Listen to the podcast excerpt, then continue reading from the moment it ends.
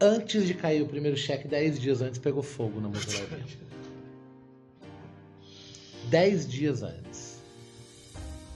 Que E é o primeiro cheque. aí eu falei, Perdeu tudo. ferrou, perdi tudo. Essa, essa primeira vez eu perdi tudo. Essa primeira vez. E aí o bar cantando, parabéns. Acabou parabéns. Eu soprei a vela, minha mãe, senta aqui. Preciso contar uma coisa muito triste pra você. Pode contar, ela pegou fogo na movelaria de novo. Gente, Foi- e aí, horrível. E aí começamos de novo. Como é que começa? E aí novo? meu pai veio. Como que E aí meu pai voltou pra novo, cá pra me filho? ajudar. E aí, quando a gente. Não tem opção. Eu, eu não colocava opção de não começar. Não De tinha plano B, né? Não tinha plano B.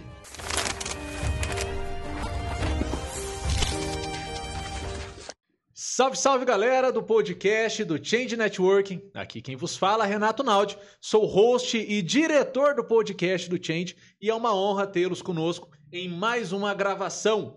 É, E hoje, pessoal, hoje, nessa continuidade da terceira temporada aí, a gente vai falar bastante sobre empreendedorismo, bastante sobre vida, sobre jornada, sobre superação, que eu tenho uma história aqui para contar para vocês que é, é surpreendente. É, pelo pouco que eu já conversei aqui antes, eu já estou um pouquinho assustado, porque é uma história curta com grandes incidentes e vocês vão entender o motivo desses incidentes. Mas antes disso, eu vou chamar a atenção para que vocês se inscrevam aqui no canal. Não deixem de se inscrever no canal, de compartilhar esse vídeo, também curtir e deixar os seus comentários no final, porque é a partir dos comentários que vocês fazem que eu consigo sempre construir conteúdos como este cada vez mais assertivos, tá bom? É, hoje a gente vai conversar com o filho da Dona Maria e do senhor Carlos. Ele é casado com a Ana Caroline e é pai da Malu e do João. É ele, meu amigo Felipe, da movelaria Castro Alves. Felipe, muito obrigado pela participação aqui, pela sua presença. Eu me sinto realmente honrado em poder conversar com você.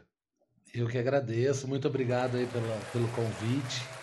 Já venho namorando podcast há um tempão, só de, que bom. de butuca, né? Muito É. obrigado pelo convite. Fico muito feliz mesmo. Ah, eu quem fico, eu fico mesmo aí pela, pela, pelo pronto aceite, né? É muito gostoso quando você faz um convite assim e recebe. Ah, eu quero, eu quero, que bom. Sim, ufa. É, que legal. Poxa vida, é muito satisfatório pra gente mesmo, porque é, você sabe, ô, ô, Felipe, que eu construí essa ideia do podcast para eu poder conversar. É, quem me conhece sabe que eu gosto de falar. É, e para eu conseguir, é, aliás, para eu gostar muito de falar, eu preciso saber falar. E para eu saber falar, eu tenho que ouvir. Então eu gosto de ouvir e ouvir é, pessoas com uma experiência maior do que a minha, que é o caso aqui. Você é muito mais experiente, empreendedor muito mais experiente do que eu. É, eu sei que não só vai agregar para mim, e eu resolvi gravar e agregar a vida de todo mundo que está escutando aqui. Então, por isso que eu me sinto realmente honrado em, em você tirar uma partezinha do seu tempo aí e vir aqui contar essa história para mim. Bacana. Muito obrigado. É, Felipe, me conta aqui. Você se formou em administração e você é graduado em é, arquitetura. É, e, e, e aonde entrou essa a movelaria, a serralheria, ou a. Não sei, aonde que entrou essa questão aí da, da madeira, da construção? Não sei, me conta aí. Na realidade, as graduações vieram depois da, da marcenaria, porque a marcenaria está na minha vida desde que eu nasci. Meu pai, quando eu nasci, há 40 anos atrás, é, trabalhava em São Paulo e veio embora para Guará. Seu Foi, é, foi mandado embora de uma empresa que ele trabalhava É. e o cara que ele trabalhava deu umas máquinas de marcenaria como pagamento que não conseguia pagar. ele. Entendi. E nem marcenaria era a empresa que ele trabalhava, era uma outra empresa. Seu pai não era marceneiro na época. Não. Tá. E aí ele veio desempregado para Guará, por- porque minha mãe é de Guará, É. meu pai é de São Paulo, minha mãe é de Guará. E ele veio para Guará para tentar Alguma coisa. alguma coisa com aquelas máquinas de marcenaria no caminhão da mudança. Tá. E aí começou a marcenaria há 40 anos atrás. Legal. Se algum momento ele pensou em vender as máquinas? Quando ele pegou a máquina, você sabe dizer? Ele, te- ele, ele queria continuar em São Paulo, minha mãe que insistiu É. para vir para Guará, mas é, vindo para cá eles abriram essa marcenaria De pronto. de pronto. chamava Pinos Arte. Aham. Trabalhava muito com pinos antigamente, que era uma madeira de fácil acesso, e usava-se muito móveis de pinos. Não existia o material que existe hoje. E aí ele começou em Guará, na Rua Visconde, e ficou lá durante muitos anos. Eu lembro pouco de lá, mas eu lembro muito porque a gente ia muito na marcenaria. E o seu pai era Então, sozinho? Ou... Meu pai sempre sem sócio, sempre só ele. Tá. Eu acho que no começo teve um sócio, mas muito rápido. Sempre minha mãe trabalhando com meu pai e, e- e a gente indo muito lá. E aí eu sempre com muito tesão no negócio. Eu falava, eu, eu gostava muito. E aí meu pai mudou de lugar, foi para um outro lugar.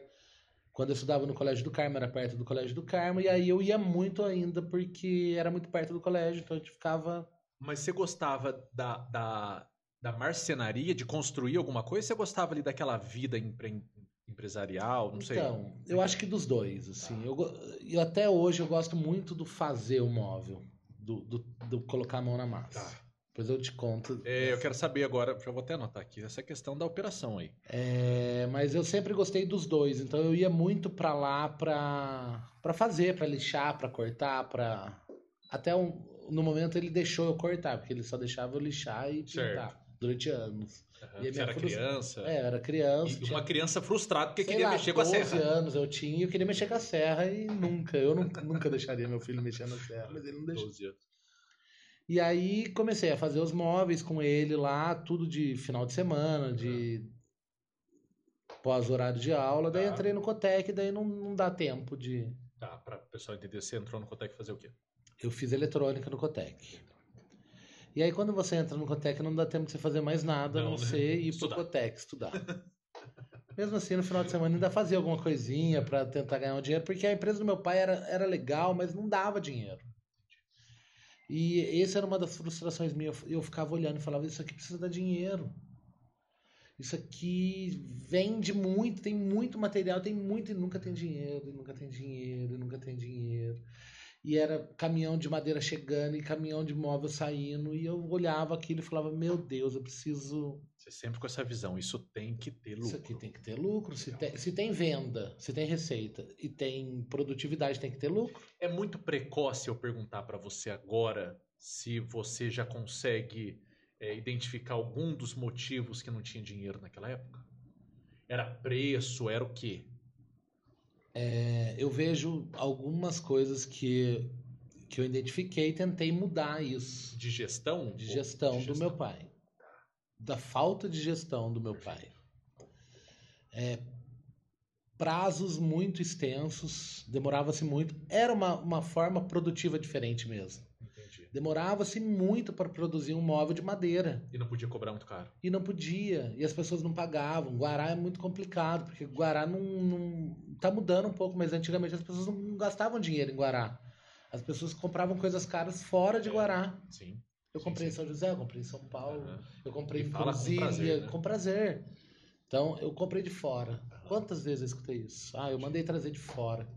Não só o móvel, né? Eu mandei Sim. trazer o carro de fora, eu mandei trazer A roupa. a roupa de fora. Eu, eu não Tem. vou no shopping em Guará, só vou em São José, em Sim. São Paulo. Isso milhares de vezes. E a gente precisa mudar Tem, isso, né? total. É, Então, o dinheiro tem que ficar aqui tem dentro. que ficar pô. aqui. Claro. E eu falo isso para as próprias mercenarias que eu, que eu converso muito. Aham. Vamos nos fortalecer para não deixar vir gente de fora. Perfeito. O dinheiro tem que ficar aqui. É. Se, a- se- se o cliente não vai fazer comigo, que faça com você, que faça com ele. Mas aqui, põe o dinheiro aqui. Né? Não tira o dinheiro daqui. Ótimo. Perfeito. Enfim, me perdi. Ah, do meu pai. E aí eu via que ele- meu pai não sabia dar preço, meu pai não sabia cuidar dos meninos. Até hoje, eu tentei colocar meu pai como gerente, Uhum. mas eh, não é do perfil dele. Entendi. Enfim, Entendi. Ele é operacional, é produção. 100%. é Isso. Tá. 150%. É, né? E tá tudo bem. É. Cada um no seu quadrado, né? E demorou para eu identificar isso. Demorou, né? Muito. Porque eu queria que ele fosse o cara que cuidasse de tudo ali para mim. Entendi. E ele cuidava do dele. Tá. E, e aí fiz Cotec, me formei no Cotec. É. Fui fazer estágio na Furukawa, a antiga Furukawa, que tinha no caminho Nem na conheço. Dutra, uma empresa que fazia fios. Tá. Faz tempo que saiu? Ah, eu eu saí do Cotec em 2000, foi em 2000, Tá. logo depois fechou a empresa. Entendi. Mas é, eu trabalhei em 2000, no ano de 2000 ou 2001, se eu não me engano. Trabalhou como estagiário. Trabalhei como estagiário e, e decidi que eu nunca mais queria trabalhar para ninguém na minha vida. Por quê? Porque é difícil demais, assim, pra quem... É, é o, é o meu estilo, né? Eu não consigo receber ordens, é, é- não dá. E o estagiário é coitado, né? Era o pior, era, é pra começar já, é, é tipo um... Tem uma, uma, uma brincadeira, né? Eu já fui estagiário também, e a gente né, sempre tem estagiário. É, tem uma brincadeira que não é, é estagiário, é escraviário. É, né? Eu acho que é tipo um militar, assim. sabe? É, o que você sofre, você tem que passar pro próximo que entrar ali. Então, o estagiário que Dá uma entra... ele- cultura, né? É, você sofreu tanto quando você era estagiário, que a hora que chega o estagiário, você fala, agora é minha vez. Agora é minha vez. Eu vou Eu vou- ensinar eu pra ele. vou Eu vou ens- ensinar eu- ele a eu vou trabalhar. É. Ele- agora eu quero ver se ele vai realmente querer. E eu não quis. Eu não quero. Trabalhava à noite. É, Foi, foi traumatizante. E aí saí e falei, pai, eu quero ter a marcenaria junto com você. E foi uma época que ele fechou, daí eh, a Aí você marcenaria tinha uns dele ia. 20 anos, mais ou menos. É, eu tinha 20 anos. E a marcenaria do meu pai sempre entre altos e baixos. E aí ele fechou de vez, foi lá pra roça, na colônia, ficou lá. Não queria mais nada. Eu falei, pai, eu Aposentado quero. já ou não? Não. Até o- agora ele aposentou, mas demorou pra aposentar. E aí eu falei, eu quero. Eu quero trabalhar. Daí trabalhava eu, meu pai, meu irmão, Seu irmão mais novo, mais velho. mais velho. E um funcionário. E você no- na operação. na operação, vendia e fazia, mas uma marcenaria muito pequena, muito difícil, difícil trabalhar com irmão, difícil trabalhar com família, pai, né? família. Porque a gente mistura. Não tem, Não é- tem é- como. não tem como. É, é assim, tem muitas. Existe um mito, né? Que principalmente com as pessoas que estão começando a empreender, a ter uma empresa, fala assim, não, eu sou uma pessoa em casa, sou uma pessoa no trabalho. Não, não existe isso. A minha esposa, quase todos os dias, ela vira pra mim e fala assim: Deixa eu trabalhar com você na marcenaria. ela, ela briga no trabalho dela, ela chega, ela fala: Posso, Deixa eu trabalhar com você. Nunca. E eu sempre falei: Não Nunca. misturar. Não quero. Porque não vai dar certo. Até porque os nossos perfis são muito iguais, assim, muito autoritários. Eu, Tá? E aí ia dar muito choque, Sim. não dava. Eu sempre falei, não dá, não dá. Se a gente quiser continuar casado, vamos continuar desse lá, eu aqui. Não dá, não dá. Sempre. E ela sempre me falou. E eu sempre falei, não dá. Tem a experiência do meu pai, da minha mãe, do meu irmão, todo mundo trabalhando, minha irmã. Então todo mundo. Quando é uma empresa pequena e a gente não tem grana, e aí todo mundo tenta ficar junto e não dá dinheiro pra ninguém, e é muito difícil. Foi, nossa, nossa, nossa juventude foi guerreira, guerreira. Mas assim, tá tudo certo. Aham. E aí ficamos na colônia e aí meu pai recebeu uma proposta para ir para São Paulo numa empresa que ele tinha trabalhado quando ele era jovem, para gerenciar lá uma parte de serralheria. Serralheria. Serralheria. Aí a gente tá no ferro.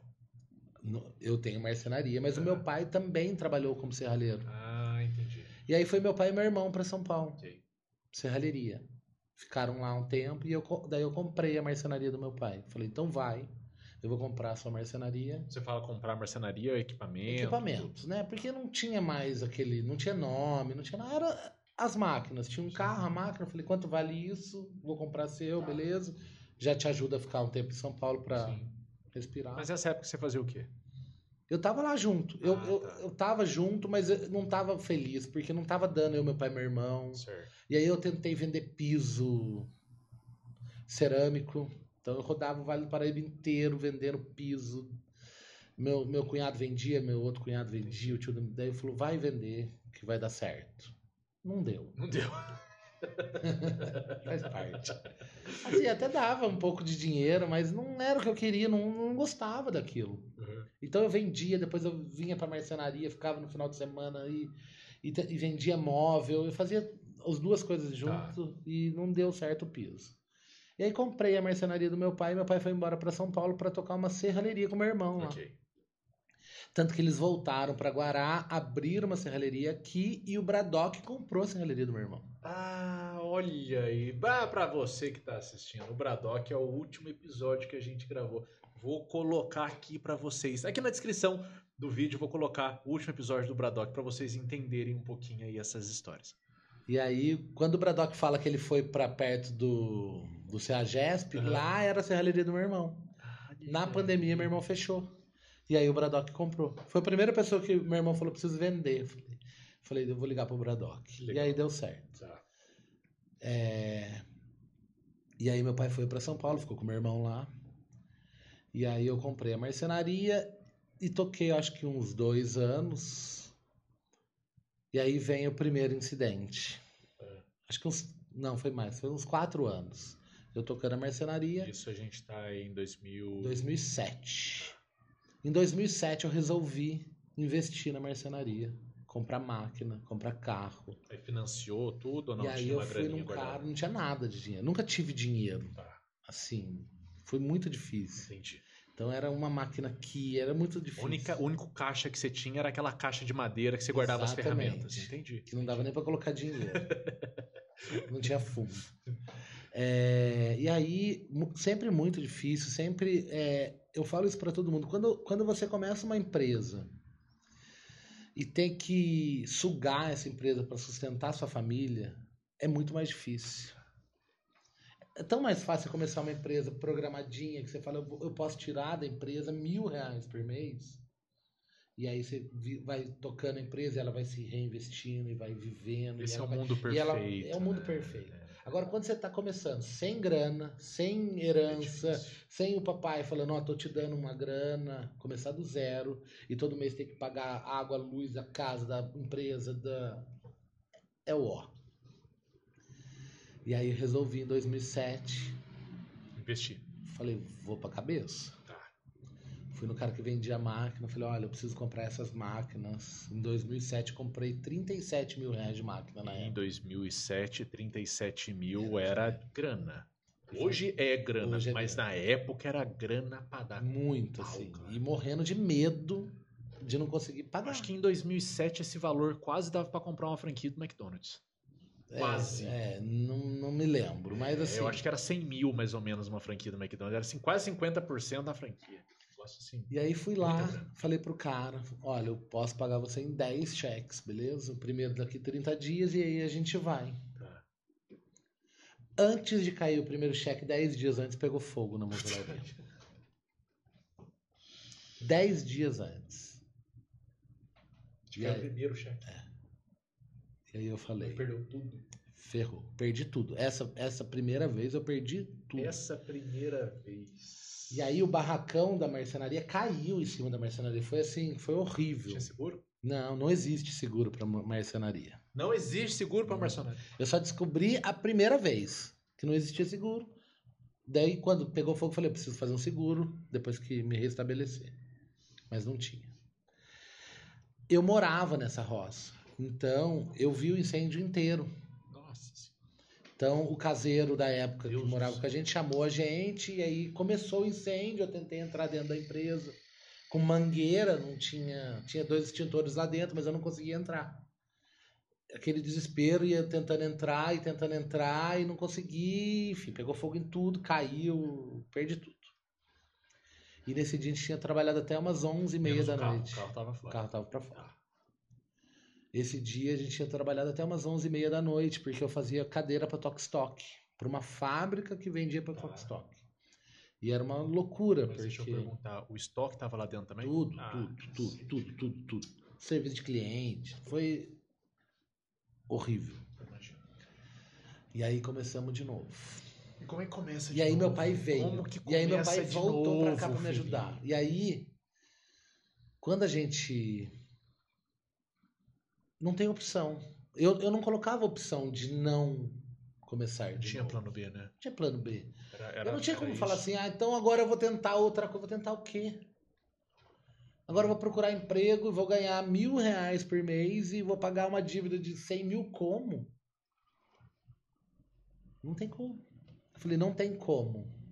Bora pra cabeça de novo. Foi um dia pesado, um dia de, chora, de, de chororô. No outro dia, bora.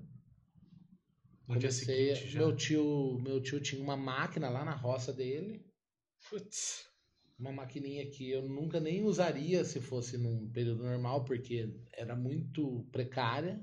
Mas o meu tio foi lá e falou pra mim: aqui tá a máquina, ó, pode levar. Leve e começa de novo. E aí eu comecei de novo. 2007. Você sabe que é, é, a- a- eu prego muito sobre performance empreendedora. A gente tem até um- uma lâmina aqui dentro do escritório falando sobre isso. É, e um dos pontos cruciais que a gente é, percebe que um empreendedor ele precisa ter para conseguir performar é não ter o plano B. É ter somente plano A. Porque se você tem plano B, você arruma desculpa. Porque você tem te um e se. plano B. É, porque se eu calculo um plano B, eu já estou olhando para o plano B. Agora, se você é, olha somente para o plano A, Michael Jordan ele fala: é, trace uma meta e não pense mais nela. Não tem escapatória, é aquilo e acabou. Sim, exatamente. Vai! Não tem outra opção. Não eu não, tem- eu não não, eu não coloquei outra opção, opção. na realidade. Incrível. E aí, começamos de novo. E aí, quando você começa sem dinheiro é uma coisa, mas quando você começa devendo, Sem dinheiro e com dívida. é, Porque você tinha também crédito, o, o porque daí- estoque para entregar. aquela- sim. E aí, sem dinheiro, com dívida, sem crédito, com nome sujo, e aí vira uma bola de neve que a gente acha que não vai sair. Mas conseguimos, graças a Deus. Quanto tempo durou? 2007 até 2010, 2011. Três, quatro anos aí, passando um. Perreio. Perreio. Foi difícil. imagina. E aí, em 2011 mudamos pro Engenheiro Neiva. Queria sair daquela roça, pra mim tá lá fazia mal, porque eu não queria mais. Eu queria vir pra cidade para fazer acontecer aqui. Sempre conhecendo um monte de arquiteto, um monte de engenheiro e, e- e tendo um network, sempre tentando um network muito bom. Tá. E aí fomos pro Engenheiro Neve começamos a crescer e eu sempre tive o sonho de ter um showroom. Eu quero ter um showroom, eu quero ter um showroom, eu quero ter um showroom. E, e aí eu queria mudar um pouco a cara da marcenaria, do atrasado, fazer do marceneiro, daquele cara que chega de chinelo de Brasília. Eu queria mudar um pouco isso. Mudamos o nome para Movelaria, daí veio a Movelaria Castro Alves. Ah, entendi. É, era marcenaria, todo mundo só falava em marcenaria. E aí eu ia muito em feira e tal. Eu falei, putz, acho que movelaria vai, Movelaria. vai dar um requinte para marcenaria. Hoje eu acho que até voltou um pouco a marcenaria.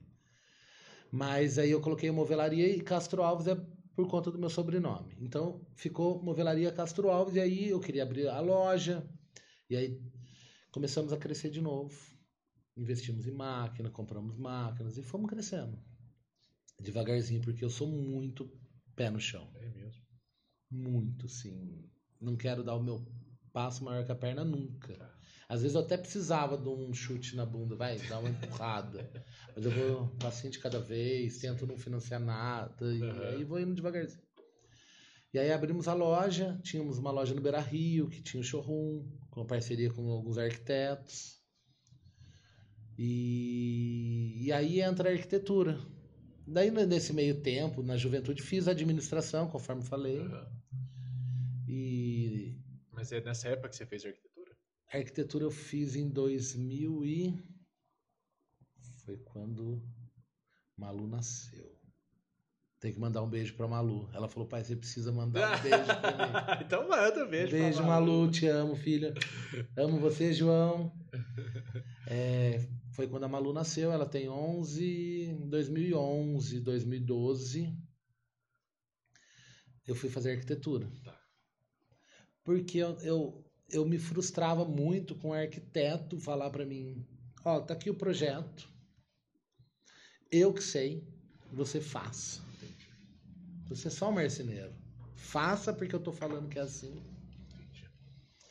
Então eu falava, eu Eu preciso. não sou só um Eu marceneiro. não sou só um marceneiro. E, eu- e eu entendo mais do que você de marcenaria. Então eu só vou ganhar o título.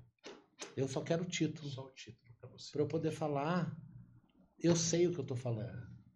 E é só o título mesmo, porque a marcenaria continua do mesmo jeito. Exatamente. Exatamente. Só para isso. Tá. Eu acho que eu nunca precisei falar isso Aham.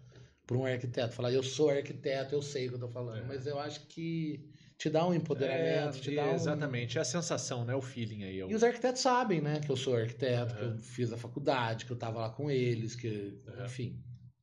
Isso mudou, foi bom, foi bom. Até autoestima também, eu acho que. Sim, é legal, é, É, legal. eu acho que essa a palavra você usou bem, o empoderamento. Sim.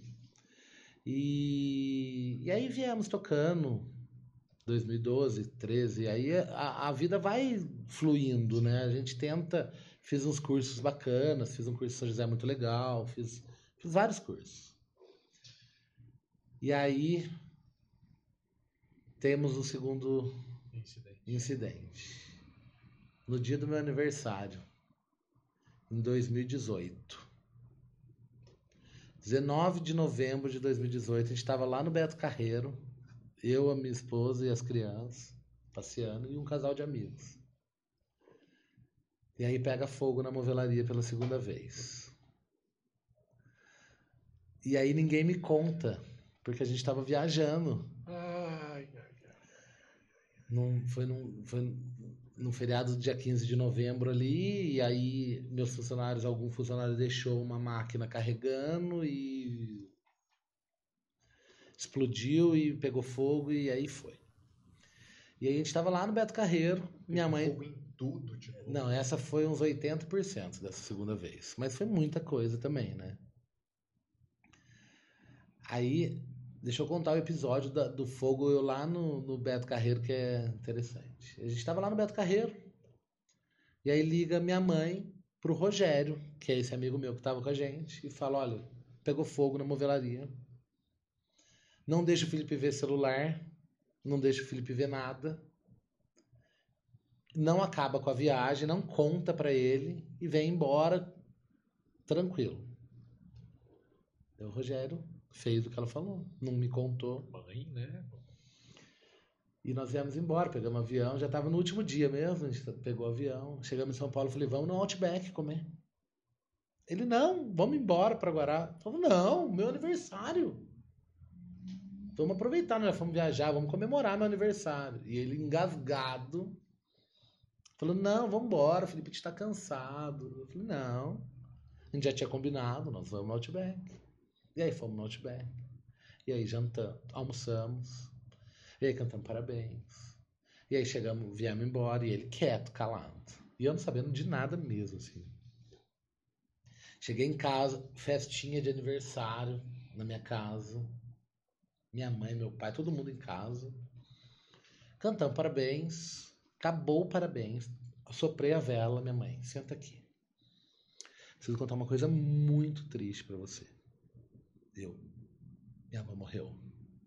Achei que minha avó tinha morrido, porque a coisa mais triste naquele momento pra mim era minha avó.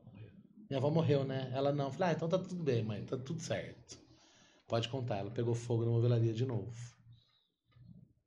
E aí bate aquele desespero, Claro. pego o carro correndo, vou até a movelaria, cheguei lá, já tinha virado, foi na madrugada, então já, já não tinha mais nada de fogo, mas estava tudo. Com o mesmo cheiro. Não, é. Meu Deus. É, é, é- é surreal. E aí meu coração é bom, viu? Porque já foi. Não, não é pra qualquer um, não, viu, Felipe? Não é. Não é. Não é. E aí, foi dia 19 de novembro, eu tinha todos aqueles serviços que todo mundo quer pro final do ano, que quer o Natal Top. top, com os móveis novos, e os móveis novos estavam tudo lá, em pó. É difícil. E aí, liga para todos os clientes para explicar. Tem cliente que entende, tem cliente que não tá nem aí, que ele fala, eu quero meu dinheiro de volta e Tchau. tchau, o problema é seu. Você cuide do seu problema, Eu vou cuidar eu do vou meu. cuidar do meu. E eu não tinha dinheiro. E a marcenaria estava muito melhor do que da primeira vez, mas a gente, eu não tinha reserva, não tinha dinheiro. Continuava com aquela caixa só com ferramenta. Exatamente. E aí eu tava cursando esse curso em São José na época. E esse curso teve muitas coisas boas, mas teve algumas coisas que eu me empolguei com o curso. Então eu meio que enchei a empresa na época. Então eu tava sem caixa nenhum, porque eu tinha funcionário para medir, funcionário para cortar, funcionário para para vender, funcionário Todas as etapas da eu produção, tinha, de venda. era muito bonito, só não funcionava. Você pegava o, o organograma da empresa com, com os funcionários, era muito bonito. Esse faz isso, esse. Mas não funcionava, porque eu não tinha um, um gestor dentro da produção que rodasse, eu não tinha. Não, não tava funcionando.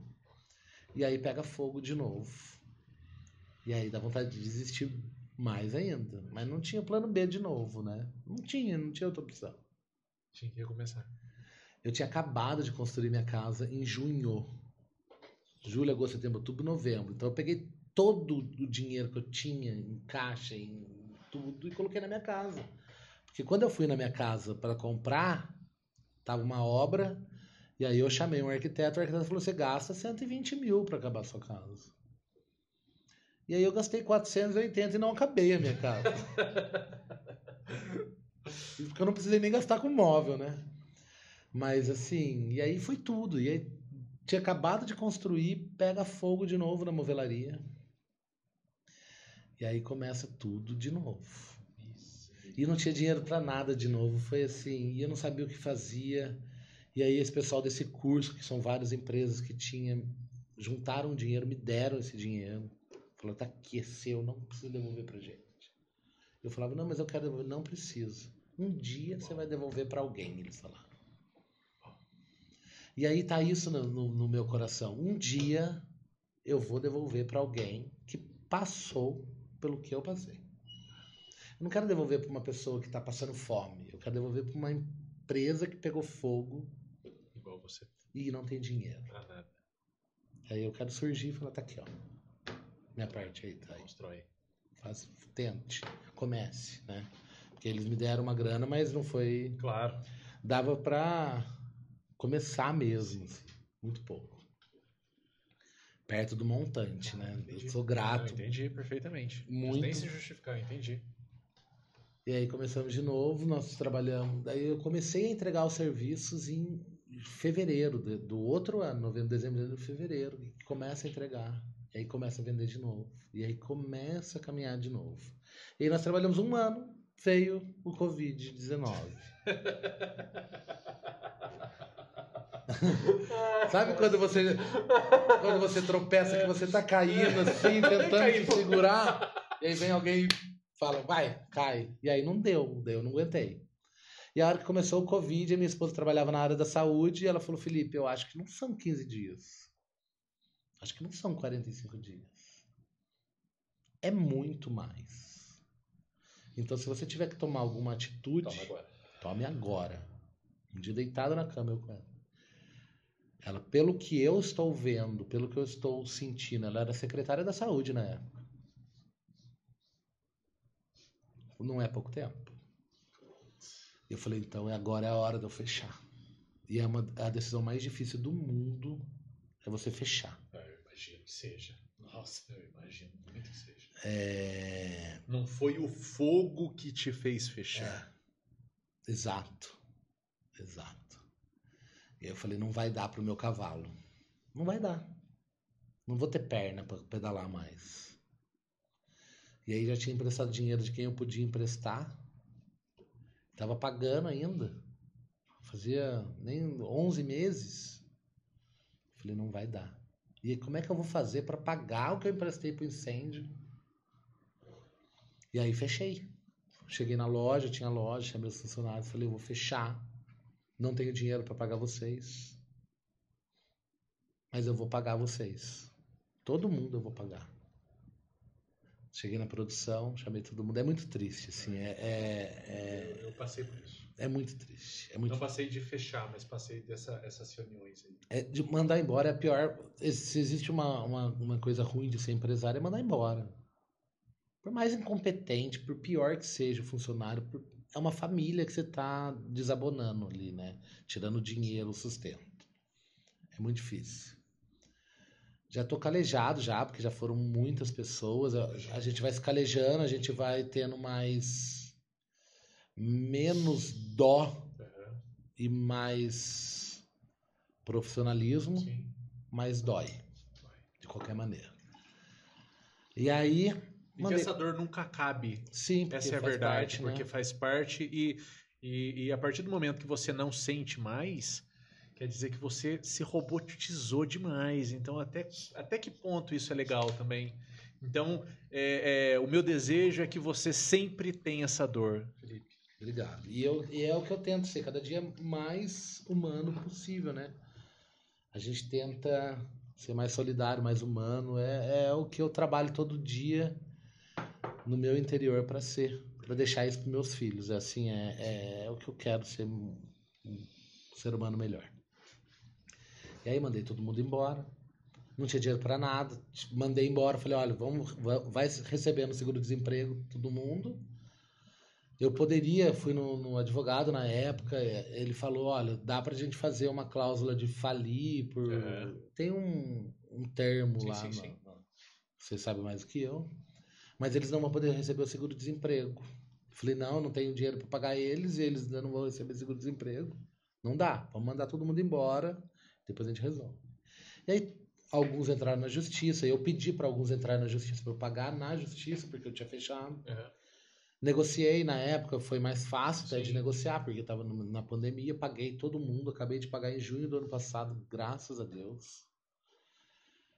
É, foram dois anos pagando, 24 parcelas, assim. E aí, fecha tudo, fecha a loja, fecha a fábrica, e aí mudei de barracão, porque não tinha mais dinheiro para pagar o barracão, não tinha pra nada. Ia lá pra Cunha, pra roça da minha tia. Falei, eu vou pra lá, pego com o caseiro dela e vou fazer todos os móveis que eu preciso entregar os móveis de quem já me pagou. Porque eu não posso, assim, nunca pensei em deixar ninguém sem o que combinou comigo, comprou comigo, nunca. Nem na primeira vez que pegou fogo, nem na segunda vez que pegou fogo e nem na pandemia. E aí um dia eu tô passando na Praça de São Benedito, vejo uma placa de aluga-se ali, encaixou perfeitamente o barracão ali para o que eu podia pagar. O dono foi super legal, falou, começa a pagar só o mês que vem. E aí eu fiz a mudança, eu com mais um ajudante, umas máquinas gigantescas, assim. Foi, foi, foi, foi pesado, começamos a trabalhar. E aí a pandemia fez com que a minha cabeça de empreendedor começasse a trabalhar diferente. Acho que de muita gente, né? Mas eu cheguei a ter 30 funcionários entre loja e produção. E hoje eu tenho quatro e produzo a mesma coisa que eu produzia com os 30. Então a minha lucratividade hoje é muito maior. Hoje eu estou muito mais feliz dentro da empresa do que Enxuta. sempre fui. Enxuta. Só que eu estou no operacional 100%. E aí, Era isso que eu te perguntar. Você hoje é, é, é operação da empresa. operação. Hoje eu faço tudo. E aí, quando, quando você tem 30 funcionários, você consegue delegar muito mais. Sim, Hoje eu não claro. consigo nada. Entendi. E aí, a gente tem um grupo de network muito grande. Eu faço muito network, é uma coisa que eu gosto muito de fazer. E aí eu converso muito com empresários. Eu acho que o grupo de network não é só para gerar negócio. Eu acho que é o último é o gerar negócios. Eu acho que o relacionamento, Sim. o, a- o troca de dores, para mim é o que eu mais gosto. Porque a dor minha é a dor sua, é a dor do, do cara que tem 20 funcionários, é a dor do cara que tem 40. Você tá entendendo por que, que eu sou tão feliz com esse projeto que eu criei aqui? É porque divide Porque eu me divirto aqui gravando é, e conversando sobre isso. Adquirindo conhecimento, conseguindo transmitir conhecimento, me divirto e, e, pô, e tô- também estou trabalhando. Exatamente. É muito legal. E, e o não ter o plano B para mim ficou na minha cabeça hoje aqui, né? Eu nunca tinha pensado nisso, mas é não ter o plano B. Pode ter um Não tive o plano B em nenhum momento, assim. Nu- Nunca tive. E aí, conversando com os empresários, Converso muito com o Bruno também, que já Aham, fez podcast com você, que falou muito sobre o sair do operacional, né? Aham. Ele fala muito, ele puxa É. muito, ele me puxa muito. Você tem que sair do operacional, Filipão. Você tem que sair do operacional, você vende pra caramba, você tem que administrar empresa, tem que ir pra, pra, área comercial, sai do operacional. E aí, agora, daí eu falava, Bruno, eu preciso de um sócio. Aham. Eu quero um sócio, preciso de um sócio. Coloquei isso na minha cabeça porque eu queria alguém pro operacional. Ok. Quero um sócio que cuide do operacional e quero eu cuidar do Comercial. administrativo e comercial. E aí o Bruno, não. Você precisa arrumar um gerente bom. Arrume um gerente bom. O sócio é legal, mas arrume um gerente bom. E eu, tá. Daí eu fiquei, preciso arrumar um gerente bom, preciso arrumar um gerente bom. E agora, duas semanas atrás, um cara que tinha uma marcenaria que fechou, ficou desgostoso com a marcenaria. E aí eu fui conversar com ele, ele falou, eu não quero mais saber de vender. Eu não quero mais atender cliente. Eu não quero mais comprar nada, eu não quero vender. Eu só quero fazer. Falei, é você. Deus mandou você aqui. Esse cara sou eu. É isso. É esse cara. E aí estamos conversando ainda, negociando, Aham. é, colocando a engrenagem para Tá. Para funcionar, mas acho que vai dar certo. E eu quero sair do operacional. Eu preciso sair do operacional. Sim. E hoje eu vejo que eu com cinco funcionários produzo o que eu produzia com 30. E a pandemia me fez não querer mais crescer. Tá bom assim. eu, eu, quando eu tava com um funcionário, eu falava, tá bom assim, eu não quero mais. Eu não quero mais aquela loucura. Daí quando eu tinha dois, eu falava, tá bom assim. Não quero mais aquela loucura. Daí eu contratei mais um. Daí eu falava, não, tá bom. Agora tá assim, bom. Agora não quero mais. Chegava em casa e falei, três é o, É o limite é pra o mim. limite. Daí quando eu contratei o o quarto, já deu. É o quatro, não dá. Daí eu contratei o quinto e agora eu chamei o gerente. E aí a- a- eu acho que é do empreendedor, não dá pra ficar quieto. O avião, o avião, eu falo isso pra todo mundo, o avião tem que estar com o bico pra cima. Porque se o avião tá reto, ele cai. Então o avião tem que estar sempre com o bico pra cima, sempre acelerando. Porque se ele para, ele cai. E aí eu, eu falava, não, tá bom, eu quero ficar paradinho. E aí não dá. Coça dentro da gente, né? Contrata um, contrata outro. Já quero abrir outra empresa, já. Eu falo, então tá, então se eu quero abrir outra empresa, preciso estruturar a minha hoje para eu poder abrir outra. Mas é, é- é, você carrega algum alguma coisa ainda da época do- dos incêndios ou não? Já conseguiu liquidar tudo? De dívidas? É. Não, não tem mais nada. Graças a Deus. Acho que nem da pandemia mais nós temos. Ai. Foi dívida atrás de dívida. Imagino. E aí eu Imagino quero sossego na minha vida. E eu, por isso que eu nem parcelo mais as coisas hoje. Entendi. Tem que comprar, vamos lá, vamos juntar, compra. Tô precisando comprar uma máquina agora e tô receoso de. Comprar. Quem. Ai, bate até na não, madeira. nem Já aconteceu fala. outra coisa. Misericórdia. Não vai acontecer, mas assim, me fez com que. que eu mudasse o meu estilo. E assim, é, psicologicamente falando, a, a- o que eu trago dos- do, do meu pai, do, do, do tá tudo certo, se pagar tá bom, se não pagar tá bom também. Isso demorou muito tempo para sair de mim. Muito tempo. Até que eu fiz um- uma regressão tal, pra, É mesmo? Pra entender por, que- por que que tava com, com a bola de ferro amarrada, sabe? E aí a gente começa a ver que vem da estrutura familiar da gente.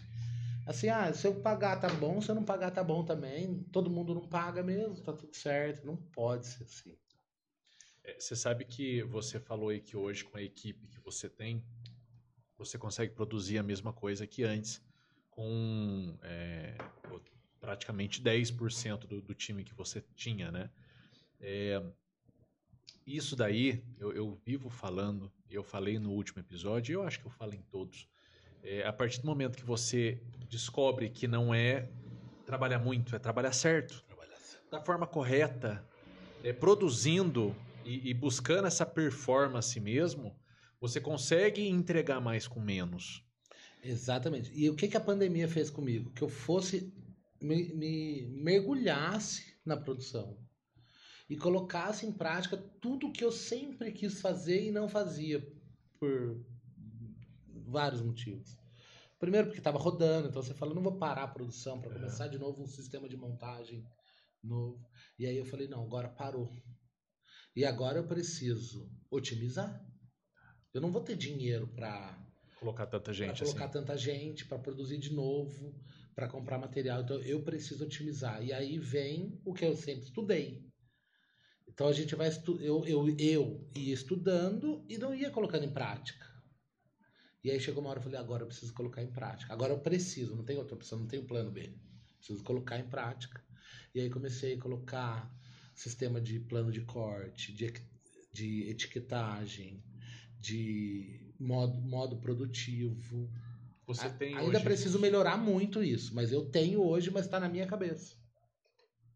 os manuais de produção, alguma coisa assim? é, isso? tá tudo na minha cabeça. O Mas jeito você- que produz, eu consigo passar isso para os meninos, mas eu- eu- hoje eu quero colocar isso no papel. Os manuais, né? Os a gente chama de, manuais- de, de procedimento operacional Procedimento, padrão. exatamente.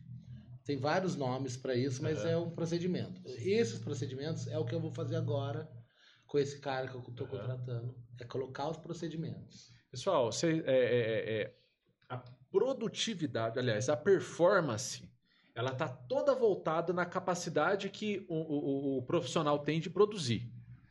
É, então, assim, performance é igual produção, mais ou menos. Imagina que quando você performa, você produz muito.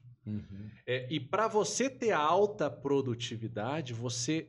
Um dos, dos principais aspectos, pelo menos a, a- a meu ver, aí, com, com- com toda a bagagem que a gente tem de estudo, é o checklist.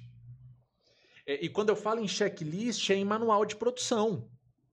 É, por exemplo, se você sabe, se o seu colaborador aí que vai fazer um, um- um atendimento, eu fiz esse manual ontem, eu, eu- eu implantei dentro de uma farmácia. Se o seu colaborador sabe o que ele tem que fazer desde a hora que ele atende o telefone, O jeito que ele fala o alô. O qual jeito é que ele tipo fala alô, que ele e depois do alô, qual é o próximo passo? E qual é o próximo passo? E qual é o próximo passo? Você vai conseguir não deixar nada escapar. E eu imagino que seja assim também numa marcenaria. Por exemplo, é, se você sabe que você, depois de cortar aqui, você já tem que vir encaixar aqui e não pensar o que fazer depois, é perfeito. Para onde a peça vai, Pra onde então, vai. você- o esquema produtivo. Então a gente estuda tudo isso, mas eu não colocava em prática. Onde estavam alocadas as máquinas, que o corte tem que estar perto da chapa. Você já assistiu aquele filme Fome do Poder? Não. Ah, assiste. Bom, Fome, não sei se é fome do poder, é fome de poder. É a história, é, não sei se eu posso dizer isso, mas aí se eu estiver me equivocando, vocês me perdoem, inclusive aí em respeito à produção do filme. Mas é, é, conta basicamente a história lá da fundação do McDonald's. Ou não da fundação, mas do, do- da eclosão do McDonald's, de como o McDonald's se transformou no que é hoje. falando de layout de, da cozinha, eu acho que eu vi então. layout da cozinha, forma de produzir, como que eh, eles construiriam aquele eh, aquele caminho na cozinha para ter uma produção perfeita, limpa, limpa, rápida, É incrível Qual, qual- os os procedimentos. procedimentos. E aí que a gente vai sempre pro procedimento. Você imagina que, por exemplo, uma cozinha de do McDonald's, ele eh, muitas vezes são poucos funcionários e a quantidade de lanche que sai É por muito. dia. Aí eu te pergunto, muita gente, eh, e principalmente as pessoas eh, assim com mais idade, não gostam do McDonald's. Não, não gosta, prefere o lanche de esquina. Gosta mais do lanche de esquina por conta do gosto da carne, do pão, acho que é menos industrializado e tudo mais. E às vezes eu faço a pergunta para a pessoa: é, você acha que o lanche, onde você pede lanche? A pessoa fala, ah, no, no, no fulano de tal. O lanche dele é melhor ou pior do que o McDonald's? Ele é muito melhor. Ele vende mais ou menos. Muito menos. Muito menos. Por quê? É essa a pergunta que você. Por que, que o lanche dele é mais gostoso e ele vende menos que o McDonald's? O que que o McDonald's faz de diferente de mim? Ah, cuida da marca, ponto. Um ponto, cuida da marca. Você está cuidando da sua? Ah, é, ele tem o procedimento. Você tem o procedimento? Ah, não, mas eu que fico na chapa. E aí? Aí já é outro mesmo- erro. Sim, mas mesmo que você fique, você Aham. tem o procedimento? Tem o procedimento? Não, não Para sair, pelo menos, Sim. porque assim, é, imagina o seguinte: é, tem uma, uma, uma, uma historinha que eu acho que até faz tempo que eu vi- vivo contando essa historinha, porque não tem outra forma de melhor de elucidar. Sabe aquele filme é, que é, é um livro, ah, Alice no País das Maravilhas? Tem uma parte, não sei se você já leu, se você já assistiu, mas tem uma parte que Alice encontra com um gato. E ela chega pro gato e fala assim: Senhor gato, ela tá correndo atrás do coelho, né? E olha, pensa aqui, pessoal. Alice do País das Maravilhas, ela passa o filme inteiro correndo atrás de um coelho sem saber o motivo. Ela corre atrás do coelho. Por que, que você correu atrás do coelho? Não sei.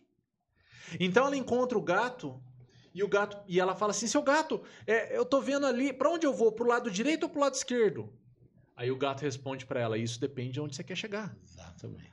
Aí ela fala: Não, mas não me importo muito aonde quer chegar, eu só quero saber para onde eu vou. Ele, bem, se você não sabe onde você quer chegar, pra qualquer qualquer. caminho que você tomar tá bom. Tá tudo certo. Então, assim, é, você, ah, se, se você se identificou na historinha do lanche aqui, se você tá atrás da chapa, qual é o seu objetivo? Ah, Renato, meu- a minha meta, o meu objetivo é ganhar mais dinheiro. Não, isso não pode ser objetivo. Não pode. Se, se é esse o objetivo, reformule. Ganhar dinheiro é muito bom. Ganhar dinheiro é muito bom, mas por que, que você quer ganhar o dinheiro? Exato. Aquele é o objetivo. Exatamente. Ah, eu quero é, fazer uma viagem pra, com a minha família no final do ano. Pô, aí tá um objetivo legal. Esse é o objetivo de você trabalhar mais. Ou sair da operação. Sair do operacional. É, é- hoje é a minha meta.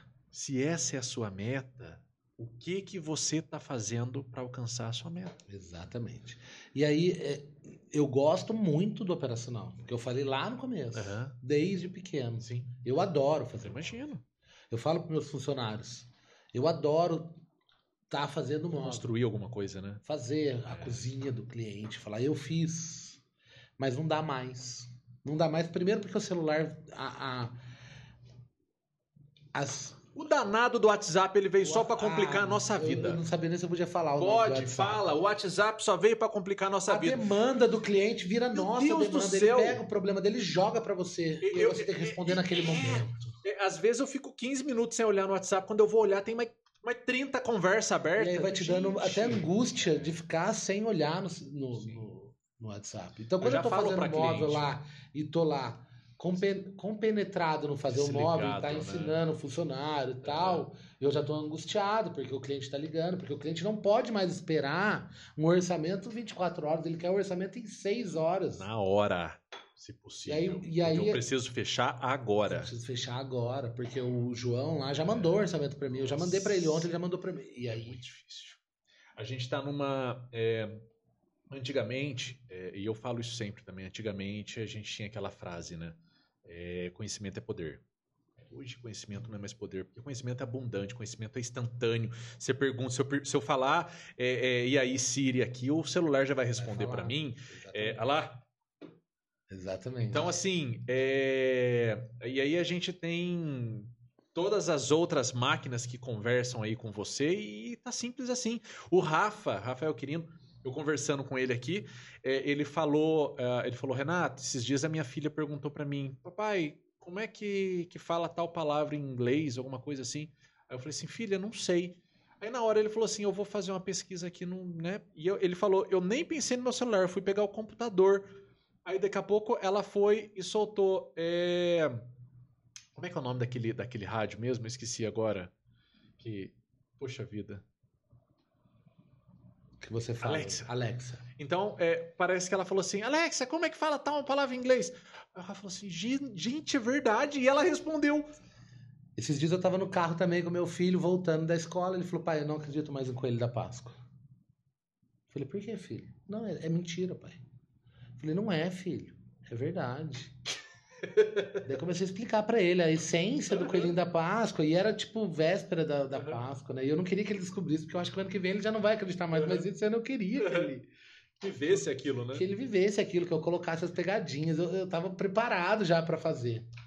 E eu falei, não, filho. Ele falou assim pra mim, eu vou perguntar pro Google. Ai, cacete. eu falei, não vai Tá não. sem celular até amanhã, tá Você de não castigo. vai perguntar pro Google, porque o Google não, fala, não sabe tudo também. Falei isso pra ele, porque se ele falasse, Google, É. Como é que tem, da que Páscoa tem existe? Ele falou, o. não. É, eu falei, Coelhinho da Páscoa, filho, é uma mágica. é magia.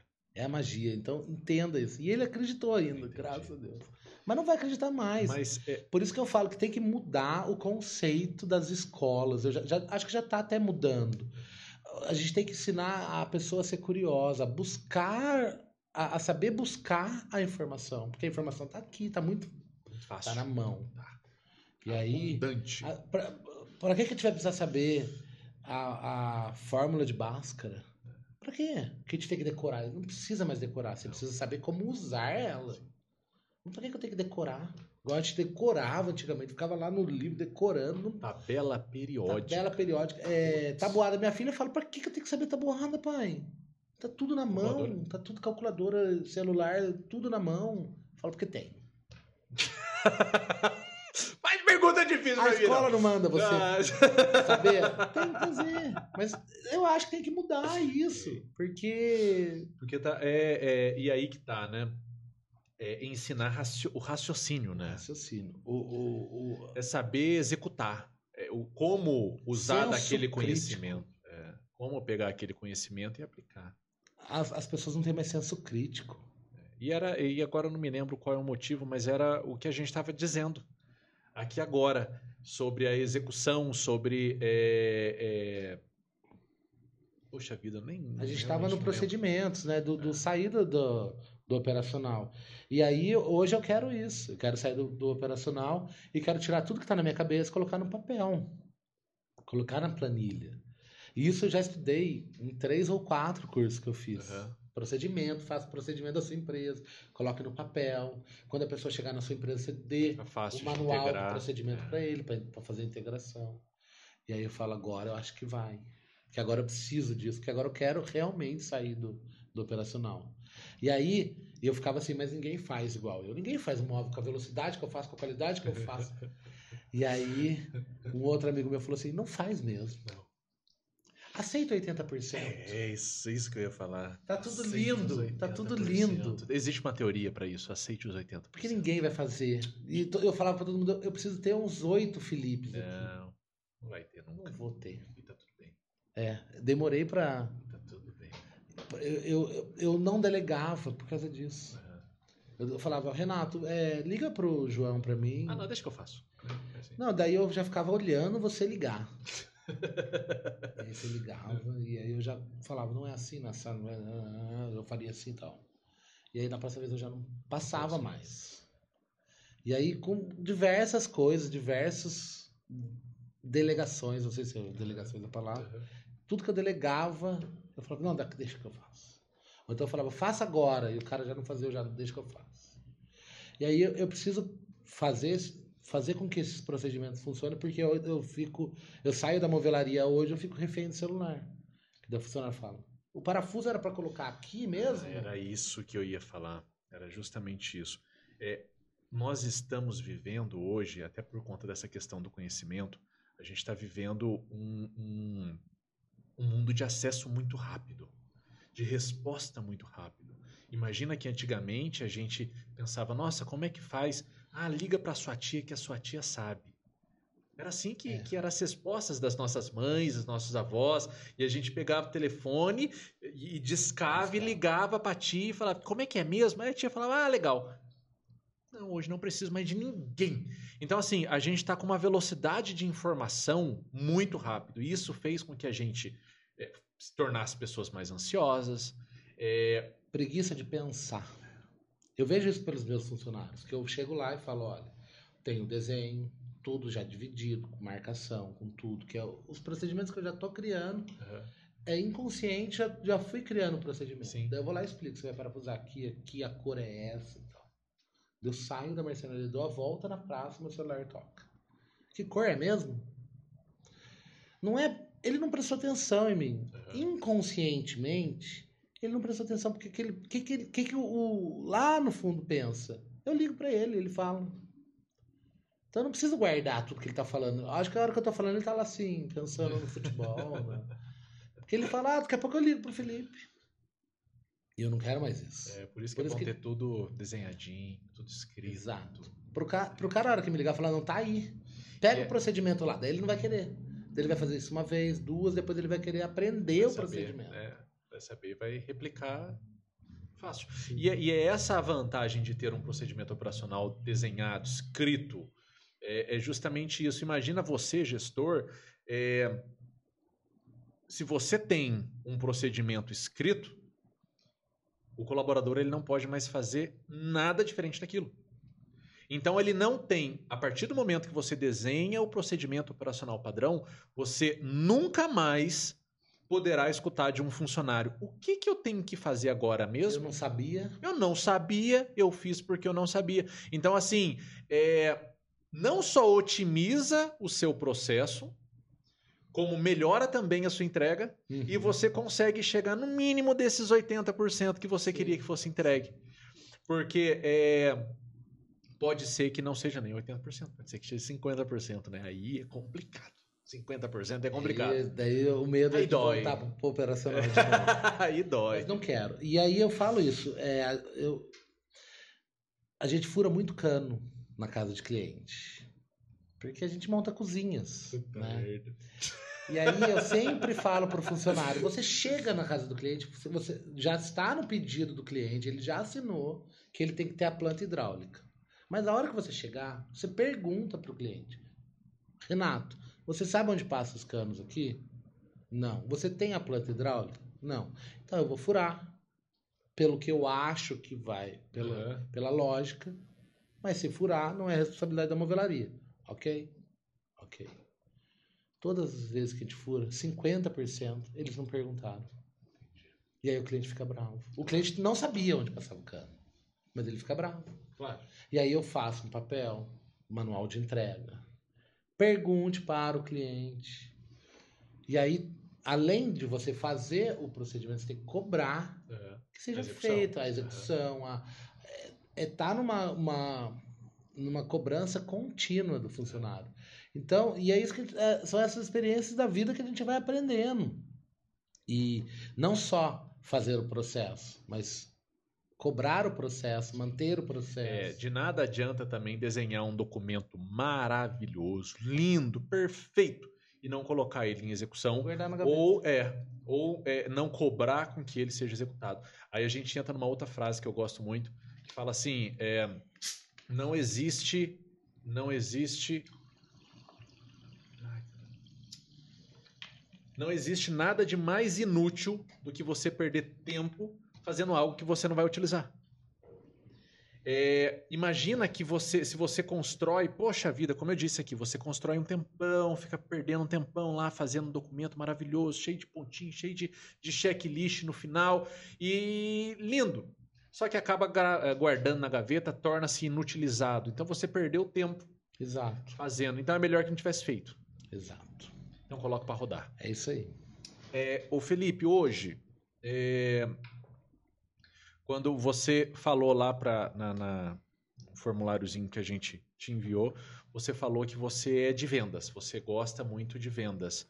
É, quando você pensa num negócio assim, ah, eu quero pensar, quero vender, eu quero é, melhorar aí o, não sei, quero fazer alguma venda mesmo, porque ou porque eu preciso, ou porque está embaixo, ou porque eu saí para isso, fui pré-determinado para isso, pré-designado para isso. É, qual é o seu primeiro pensamento assim, quando você fala que você vai sair para vender ou quando você vai oferecer um produto seu? O que que, que você assim é programado a, a, a, a, pensar ou a fazer ou não sei? Como é que, que funciona esse processo? Eu, eu, eu, quando eu saio para vender, é. a última coisa que eu falo com o cliente é do móvel. E é natural isso, não é? é eu não, e eu não saio programado, eu nunca saí programado como eu vou falar com o cliente? Como que eu vou explicar para ele do móvel? Como que eu vou é, tentar é, fazer com que ele compre o meu produto? Uhum. Porque a venda para mim é muito natural, muito natural. Então é uma conversa com o cliente que eu vou conversando, conversando, conversando, eu encaixo o móvel naturalmente. Entendi. O orçamento. Tô com o orçamento pronto lá. Eu nunca chego com o cliente e falo assim: vamos, vamos ver o orçamento. Eu falo de tudo. Eu, eu, eu começo a conversa com uma coisa amena, sempre. Uhum. Sempre. E, e, nunca fiz curso para isso, nada. Eu começo com isso. E aí você quebra aquele gelo. Uhum. Porque a marcenaria é um produto caro. Sim. E aí o cliente está sempre receoso, que ele sabe que é caro também. E aí eu chego lá, eu já chego com 15 mil Aham. e coloco na mesa, Assusta, né? assusta. E aí eu vou explicando, e aí a gente mostra projeto. Mas é tudo muito natural. É tudo muito natural. É- é, eu não tenho um, um script da venda. Talvez na venda seja até muito mais difícil eu pros- fazer processos Sim. do que na produção, porque é muito intuitivo, meu. a. Entendi. E hoje quem faz isso é, é você, 100%. Sim, hoje sim. O seu pessoal tá lá só na operação, na operação, na operação só mesmo, e você fica Eu faço venda, eu faço tudo. financeiro. financeiro, tudo, tudo, tudo. Compra, venda, faço tudo. E não dá, assim, eu quero ter o meu tempo na minha família, porque com a pandemia eu levei o, o escritório para minha casa, então chego à noite, eu sento no escritório e aí meu pequenininho fica, vamos jogar Uno, pai, vamos jogar Uno. E Quantos anos ele tem? Seis. Seis. E é difícil. Então eu quero dar uma, uma diminuída no meu ritmo. Que trabalhar, eu adoro trabalhar. Adoro. Sim, eu acho que não tem fórmula para o sucesso que não seja trabalho. Com um monte de coisa junto. Claro. Mas o que puxa tudo é o trabalho, não tem. É, é, né, a última, na- no último episódio eu disse que, que você, você colhe o que você planta. Só que tem uma, uma pegadinha nisso daí. Porque não adianta nada plantar em terreno que não seja fértil. Exato. Você tem que saber onde você vai plantar. Esse é o meu lema da vida. Reciprocidade. É, né? Pra mim, tudo, tudo, tudo, tudo, tudo. Tá tudo, tudo no mundo tá nisso. E eu falo, existe em todas as religiões do mundo, existe só uma coisa em comum: a reciprocidade. Que todos pregam a mesma coisa. Tudo que você planta, você colhe. Tudo que você faz de bom, você recebe. Tudo que você faz de ruim, você recebe. Todas as religiões. E aí é nisso que eu me baseio todos os dias. Fazer o bem. Não importa quem. Não importa quem.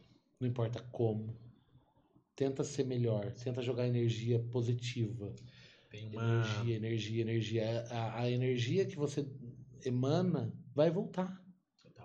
E vai voltar. Se você jogar energia ruim, vai vir energia ruim. Se a gente não pode perder a essência, né? Tem uma, uma história muito bacana que por muito tempo eu repliquei ela o tempo todo. Faz tempo que eu não conto. É, diz que tinha um sábio e um discípulo, né?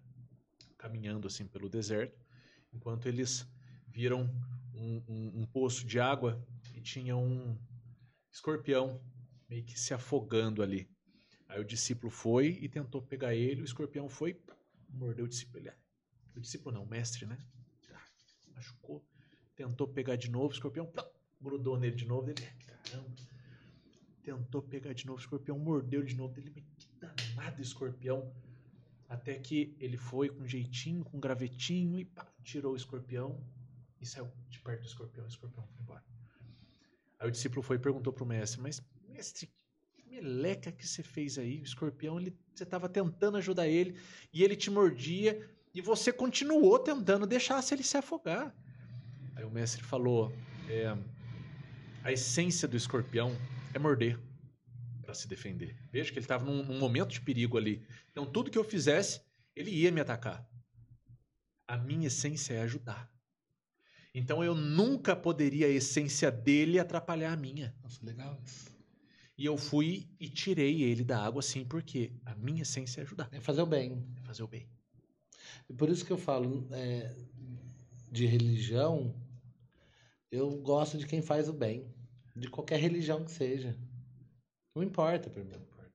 Independente. Qualquer uma. Existem pessoas que fazem o bem em todas. Por isso que a gente não pode discriminar ninguém. Sim. Ninguém é melhor que ninguém. Só faça o bem. E existe gente ruim em todas também. Só que a gente tem que se juntar com quem faz o bem, né? É, com certeza. Legal. Sensacional. Legal. É, Felipe, conta aqui agora pra galera como que eles te encontram, como que fala com a movelaria.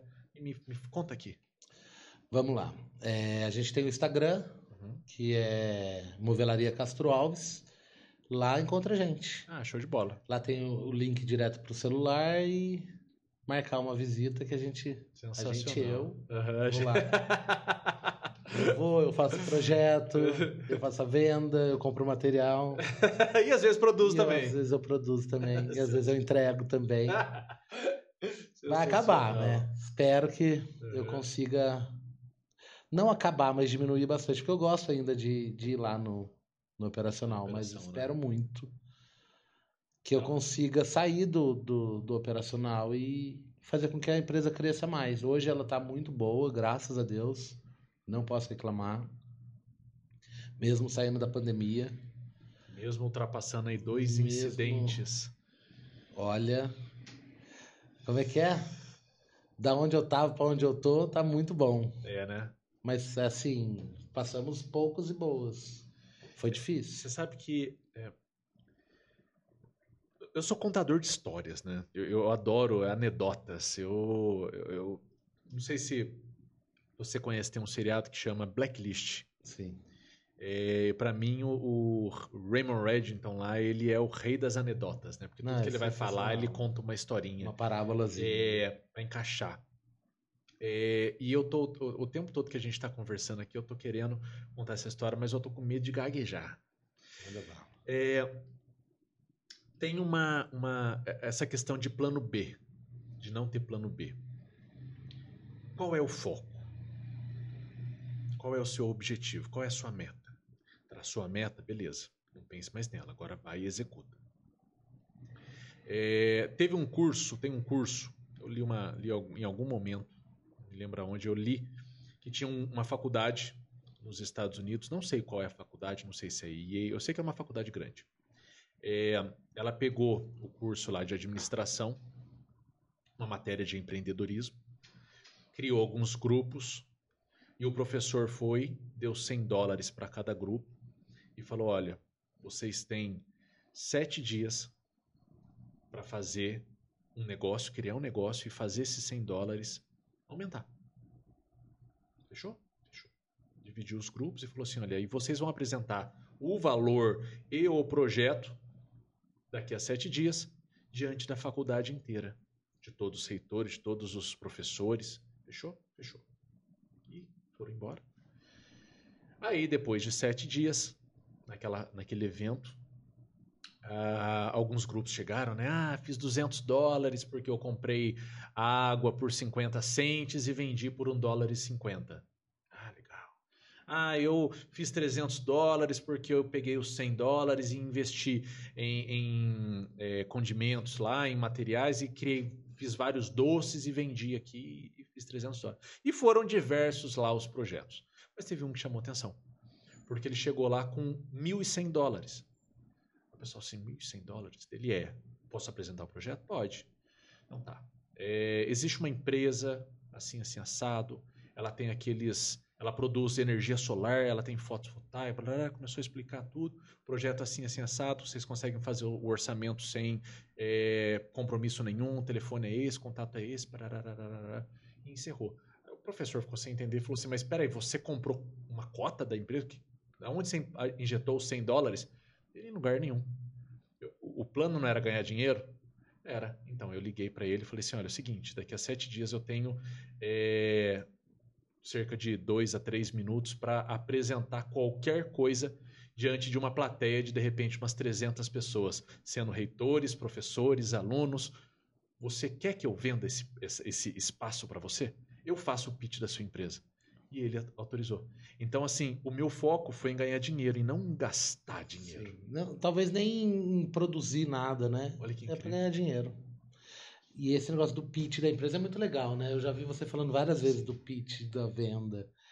A gente tem que estar sempre com o pitch na ponta da língua. É, quando eu falo em pitch de, de vendas, eu sempre penso o seguinte: imagina que você tem uma empresa que pode atender o Bill Gates. E de repente, numa das suas viagens, você está no no vigésimo andar e você entra no elevador com o Bill Gates. Você tem 20 andares para fazer o seu pitch de vendas para o Bill Gates. O que você falaria da sua empresa? É isso. E eu acho que quando a gente tem na veia a, a, a, a venda, esse pitch de venda meu já tem há muitos anos, antes de falar no, na palavra pitch de venda, né? Então, quanto, quanto mais a gente faz network, e eu faço network, eu acho que desde pequeno, Uhum. eu sempre tive. Qualquer pessoa. Uma vez um cliente meu falava, falou para mim lá em São Paulo, ele falou assim, eu gosto de você. E ele me levava para os lugares. Ele meio que se apaixonou por- pelo meu estilo de venda lá, quis abrir uma loja comigo. Porque ele falava assim, você tá na ponta da língua, Felipe. E você fala com o padeiro e com o prefeito de São. Paulo do mesmo jeito, porque tá ali, tá- já tá, parece que tá estudado, parece Legal. que tá ensaiado. E não era ensaiado. Eu acho que a gente, é legal a gente ensaiar, mas é, é muito natural. Então, quando você me chama para ir Uhum. num evento de network, É a sensibilidade, né, da, de tá, falar do tá- seu momento. já também. tá lá. Show. Eu não pego um papel para ler antes de Uhum. entrar. Tá lá. Eu vou falar da minha empresa porque eu conheço a minha empresa e eu já tenho o, o que falar. O, o que, que eu vou falar para o cliente entender, pegar a essência da movelaria. E é por isso que eu não tenho nada de venda preparado. Uhum. E eu vendo em qualquer lugar. Eu sento no bar, eu vendo, eu sento no clube, eu vendo. A gente está se vendendo o tempo todo, né? Tá nosso e o cliente está comprando, tá comprando o to- e está comprando a gente primeiro, né? Então ele, ele- a gente tem que passar a credibilidade primeiro para que ele tenha credibilidade de você. Daí eu ofereço o produto. A partir do momento que ele pegou confiança na minha pessoa, aí eu ofereço a movelaria. É isso. E aí ele fala, nossa. E tantos que já que, que, que eu vou num caminho, eu tenho que chegar naquele cliente, é o cliente que eu quero, é um cliente potencial, mas eu nunca vou chegar nele falando da movelaria. Eu vou chegar nele no futebol, eu vou chegar nele no, Uhum. no clube, no Fênix, no eu vou chegar nele eu vou criar laços com ele. E aí eu vou falar. Agora. Agora eu vou falar da movelaria. Ele, E aqui- Nossa, nem sabia que você tinha movelaria. Faz três meses que a gente se conhece. É isso. E aqui eu já vou deixar aqui uma dica para vocês. Existe um livro que chama é, Como Fazer Amigos e Influenciar Pessoas, de Dale Carnegie. É, Ele fala isso. Basicamente é isso. É incrível. Super recomendo para que vocês leem. Legal. E é o, o, o network na essência, né? O network é maravilhoso. Eu, eu sou apaixonado por network. E eu acho que. Eu, a, a minha família é muito falante, muito de network, muito de festa, muito de.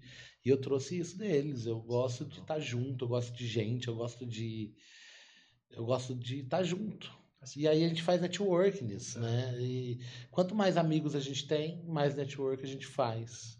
E, e eu sou muito agregador, então eu quero estar trazendo as pessoas. E é network. Tem uma, uma, uma- Você eu acho que já deve ter escutado falar isso. Tem uma, uma teoria que chama Teoria do Mundo. O problema do mundo pequeno.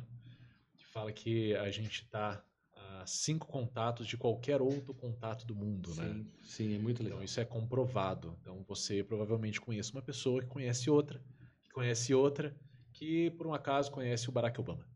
É, e isso é totalmente possível. E é assim, e, e eu sou muito de. Eu acho legal o network. Acho legal conhecer as pessoas. E não só para vender. Eu acho legal criar te conhecer. né? eu Pra acho criar a conexão mesmo. Pra criar conexão. Se um dia eu precisar, numa madrugada, de um salgado, eu sei porque. po- pode ser que resolva meu problema, entendeu? Sim. Pode ser. E a minha filha sempre fala isso. Desde pequenininha, minha filha, eu encontro com as pessoas na rua.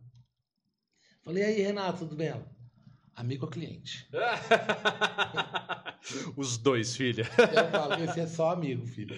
Esse é amigo e cliente. Esse é só cliente. Sensacional. Assim, e ela, e ela fala, pai, você fala com todo mundo, você conhece todo mundo. E daí ela ficava nessa. É amigo ou cliente? É amigo ou cliente? Então, Top. é muito legal, assim. Eu É. sempre gostei muito disso. Gostei Show. muito, muito, muito. E acho que faz parte do empreendedor. Eu acho que todo empreendedor Tem tem, que que fazer. ser networker. É por isso que a gente criou esse nome. É isso. Change Network. Tem que ser. Não tem como. O, o empreendedor fala assim: ah, mas eu não preciso disso. Não, pra que, que tem que fazer network? Não precisa entrar no Change Network, não precisa entrar nos Não. outros que tem. Mas tem que fazer Tem que network. fazer network. Felipe, sensacional, meu irmão. Tamo junto. Obrigado, cara. Foi muito bom. Foi bom demais. Legal. Espero que, ter passado aí nem espero que, que, que tenha sido tão bom pra você como foi pra mim. Foi muito bom. Muito bom. Obrigado Muito mesmo, legal. cara. Muito honrado de ter vindo aqui. Honra é toda nossa. Muito legal. Tô muito feliz. De verdade. Obrigado. Obrigado mesmo. E é isso, pessoal. Aqui a gente finaliza mais uma gravação de mais um episódio. É, Mais uma vez, se você chegou até aqui e não se inscreveu, de nada adianta, viu? Esse conhecimento não pega se você não se inscrever aqui no canal. É, compartilha também esse vídeo aqui com os empreendedores, com as pessoas que você acha que pode agregar. Deixe seus comentários pra gente. E mais uma vez, pessoal, pela preferência e pela paciência, eu os agradeço. Até a próxima. Tchau, tchau. Show.